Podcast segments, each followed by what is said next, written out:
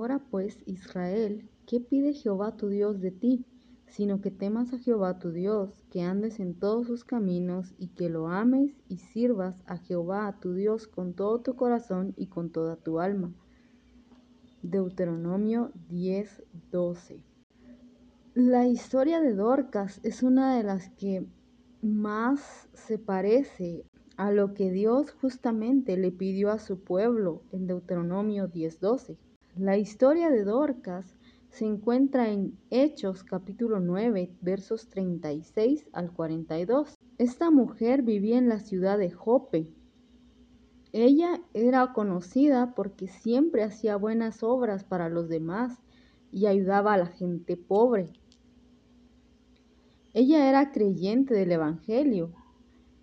Además de esto, la manera en la que ella ayudaba a la gente pobre era proveyéndoles de ropa. Ella confeccionaba las prendas y después se las regalaba a los pobres.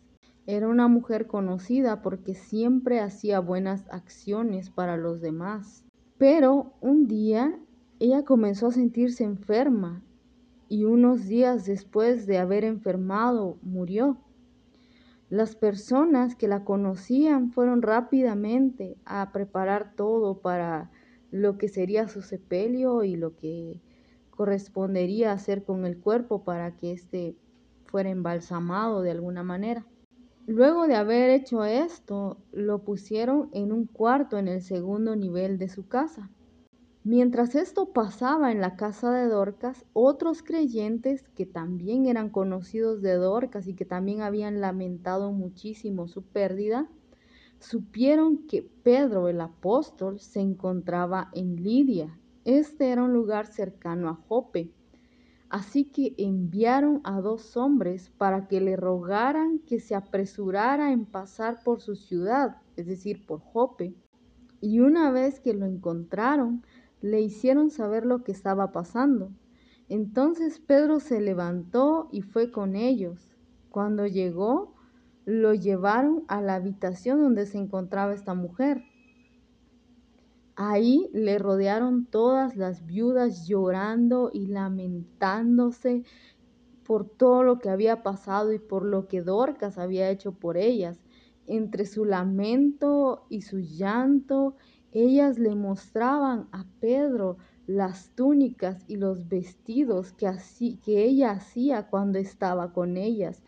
Las obras de esta mujer eran tan buenas que, al morir las mujeres lo único que podían hacer era destacar todo lo que ella había hecho por ellas.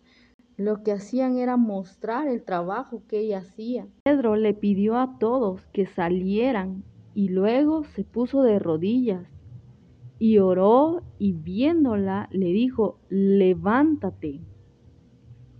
Y de inmediato ella abrió los ojos al ver a Pedro, se sentó y él extendió la mano y la levantó. Entonces llamó a todos los santos y las viudas y les mostró que estaba viva.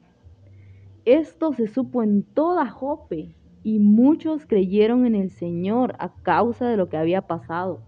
Dorcas es un modelo de cómo el temor del Señor y el amor que Él pone en nosotros para con los demás se ve reflejado en la forma en que servimos a otros.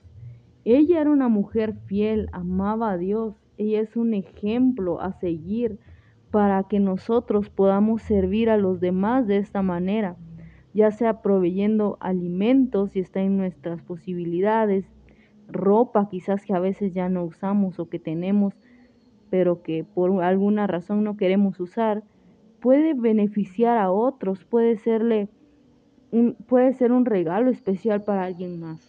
Dorcas nos muestra con su ejemplo que otra manera de servir a Dios también es considerando las necesidades de otros y suplirlas con base a nuestros recursos y nuestras posibilidades. Ella también muestra que no es necesario estar llena de recursos, sino que nos enseña a que con lo que tengamos y lo que sepamos hacer, podamos ayudar y bendecir la vida de otros.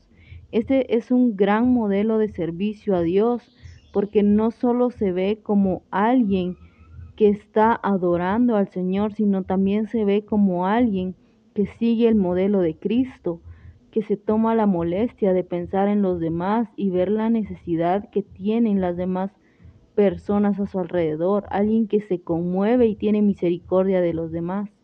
Es por esto que la historia de Dorcas, aunque es una historia corta, tiene grandes mensajes para nosotros.